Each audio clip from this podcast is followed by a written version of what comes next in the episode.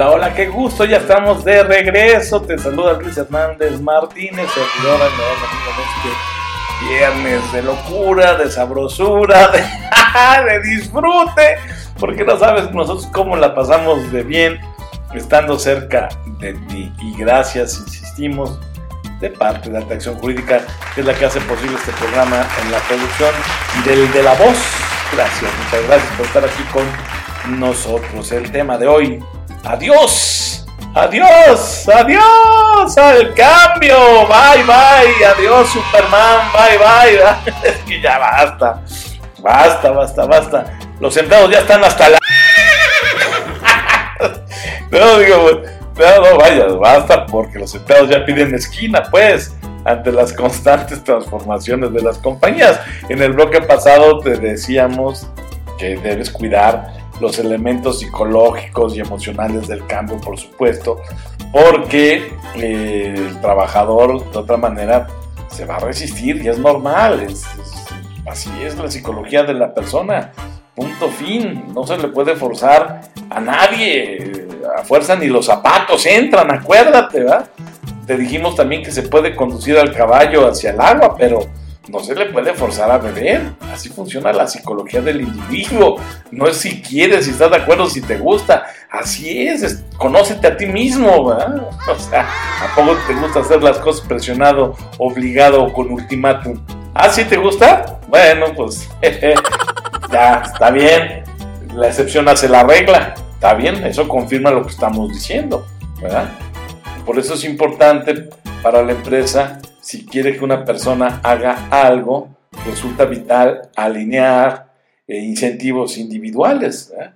que los eh, propósitos de la empresa y los propósitos del individuo vayan de la mano.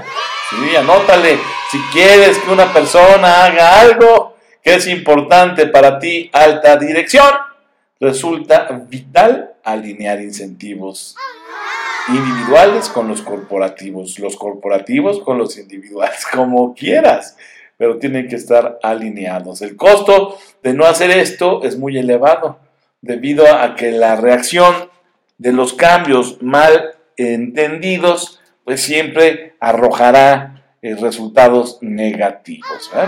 Por ejemplo, si un empleado o si a un empleado se le ofrece un puesto en principio, en muy corto tiempo este sufre modificaciones, el afectado percibirá una falta de administración seria y se va de la organización, ¿no? Porque pues también cada día más el colaborador está consciente de que la dignidad va primero, ¿no? Entonces, este, pues adiós, ¿no? Para estar en una organización poco seria y vaciladora, pues mejor en otro lado, ya no, no le invierte tiempo valioso de su vida a esa empresa que no tiene ni idea de a dónde va, ¿no? Aunque también es probable que otros permanezcan en sus asientos, solo haciendo nada. y ahí empieza el costo, ¿va? Haciendo nada por miedo a que las condiciones cambien otra vez. Y entonces este colaborador que se quedó, a pesar del jugueteo, de la vacilada de coordenadas, pues entonces ya se queda ahí con los bracitos cruzados, porque dice, bueno, me espero, seguramente estos vacilones que tengo como jefes, que no se toman en serio su trabajo, van a hacer cambios otra vez. Entonces las pérdidas van más allá de la fuga del talento y la apatía, es lo que te estoy ejemplificando con estos dos este, ejemplos. El descontrol repercute en los estados financieros, tarde que temprano, punto fin todos los caminos llevan a Roma. Si pierdes talento, buen talento, pierdes. Mucho en cuestión económica. Si se van los buenos colaboradores y hay una fuga de buen talento, pierdes económicamente, por supuesto que sí. Y si con tus indecisiones, malas decisiones o cambios ilógicos y constantes, eh, lo que generas en la gente es incertidumbre, apatía y también pierdes económicamente. ¿Ya te cayó el 20? ¿Ya? Bueno, una investigación, este, pues así, superflua, que puedas tú llevar a cabo en tu organización, eh, te servirá, por ejemplo, para que entiendas que los recursos que tú destines a programas de gestión del cambio, tienen una línea directa con tus ganancias. O, dicho de otra manera, si tú eres capaz de ofrecer recursos, capacitación, eh, herramientas que te permitan gestionar de manera adecuada el cambio, eso que tú le inviertes, sí se te regresa, Y bastante bien sobrado en ganancias. ¿eh? Anótale. Porque si tal derrama económica no fuera suficientemente significativa, muchas empresas que sí la apuestan a programar, le apuestan a capacitar, le apuestan a liderar de manera adecuada la gestión del cambio, estas compañías que sí hacen este tipo de esfuerzos. Entonces no estarían liderando sus industrias, no estarían al frente de sus economías. Entonces ve cómo esto sí realmente tiene una verificación eh, con nombres y apellidos en cuanto a las empresas, y que en términos económicos a ti, alta dirección, y, también en, presencia, y también en personalidad, y también en reputación, te impactará. ¿eh? Recuerda que las causas que detonan la transformación, pues van a continuar creciendo todos los días. Eso, eso no, nadie lo detiene.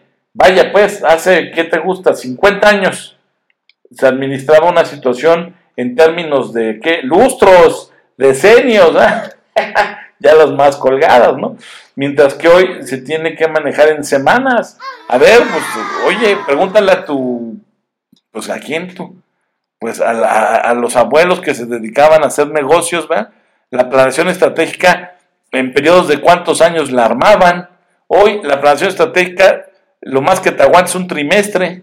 Y hay gente que la está incluso revisando día con día. Entonces, hace 50 años, las causas, te repito, que detonaban la transformación continua en las organizaciones, este, se administraba en términos de lustros o decenios, pero insisto, ya hoy se maneja en semanas, máximo trimestres, y muchos ya lo están este, perfeccionando constantemente, día a día. ¿no? Las actividades empresariales ya se efectúan las 24 horas del día y por lo tanto hay que enfrentar retos que exigen innovaciones organizacionales constantes. Ya, se acabó el show. Tú tienes que ponerte en esa disyuntiva, en ese escenario. Tienes tú ya que entender que, caray, los cambios tienen dos características. Una es la frecuencia con la que sus causas se modifican. ¿Eh? Mirada externa, ¿verdad? Esa característica externa, esa frecuencia con la que sus causas se modifican. Pero hay otra característica, otra es el nivel de innovación y experiencia que se requiere para administrar eso que se está presentando. Y eso es interno. Te repito, va de nuevo. Los cambios tienen dos características. Una una de las características es la frecuencia con la que sus causas se modifican. Externo, estamos hablando del ámbito externo. Y la otra, el nivel de innovación y experiencia que se requiere para administrar. Estamos hablando aquí de lo interno, del ámbito interno. Y con el fin de que tú minimices errores cuando se requiere introducir transformaciones, pues te puedes acudir a ciertos modelos que también ya han probado su eficacia, su efectividad y su eficiencia, como estabilizadores. Aquí, más que modelos de gestión del cambio per se, estamos hablando de modelos auxiliares en la gestión del cambio que te van a ayudar a, pues a, estabilizar justamente a la organización. Y hay varios este, de ellos. Aquí te proponemos un modelo de estructuras estabilizadoras que están basadas eh, en, figuras geométricas o que atienden la geometría corporativa. es un modelo de cuatro figuras.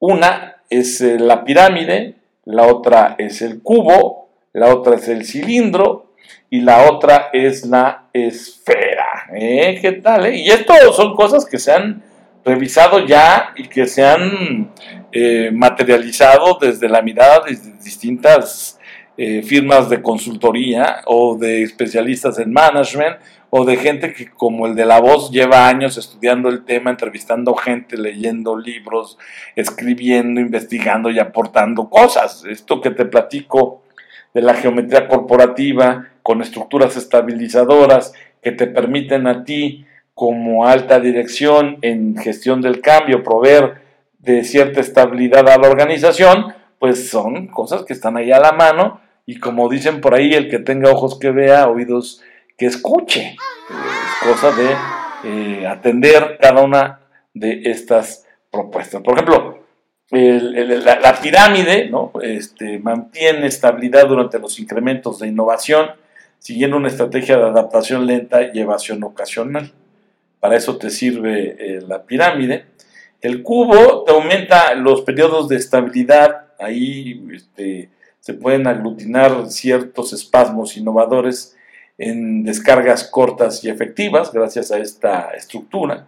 Está también la de cilindro, donde tú disminuyes rompimientos al incorporar repetición innovadora en los procesos. Es importante esto, por supuesto y está la esfera donde se reducen exabruptos dentro de incesantes innovaciones. Eh, aquí, gracias a esta estructura estabilizadora, desarrollas el máximo de opciones y puedes seleccionar las óptimas, las más óptimas, dependiendo de las circunstancias. Bueno, pero eso es así, platicadito, rapidito, pensando en que tú tomes una nota previa al siguiente bloque donde ya trataremos de darte un poquito más de carnita con respecto a estas estructuras estabilizadoras, pero que entiendas y que superes de una buena vez que para una adecuada gestión del cambio es importantísimo atender lo psicológico y lo emocional que conlleva y que eso de no hacerse de forma adecuada es justamente el que provoca la resistencia al cambio de tu colaborador y que hace que entonces no actúe como tú quisieras que actuara o que se comportara, por un lado. Y por el otro lado, estas estructuras estabilizadoras le quitan mucho, mucho, mucho, mucho, mucho del desgaste que los empleados, tus colaboradores sufren por las constantes transformaciones de tus compañías o de tu compañía o de tu organización, todo porque tú has sido incapaz de hacer una adecuada gestión del cambio, porque te creíste la ridiculez de que la constante es el cambio y, que este, todos los cambios son por algo bueno. Por creerte esas dos tonterías, lo único que has hecho es hartar a tus colaboradores, hartar a tus empleados, tenerlos hasta el gorro para que realmente colaboren contigo, no se resistan y construyan una mejor organización. Regresamos.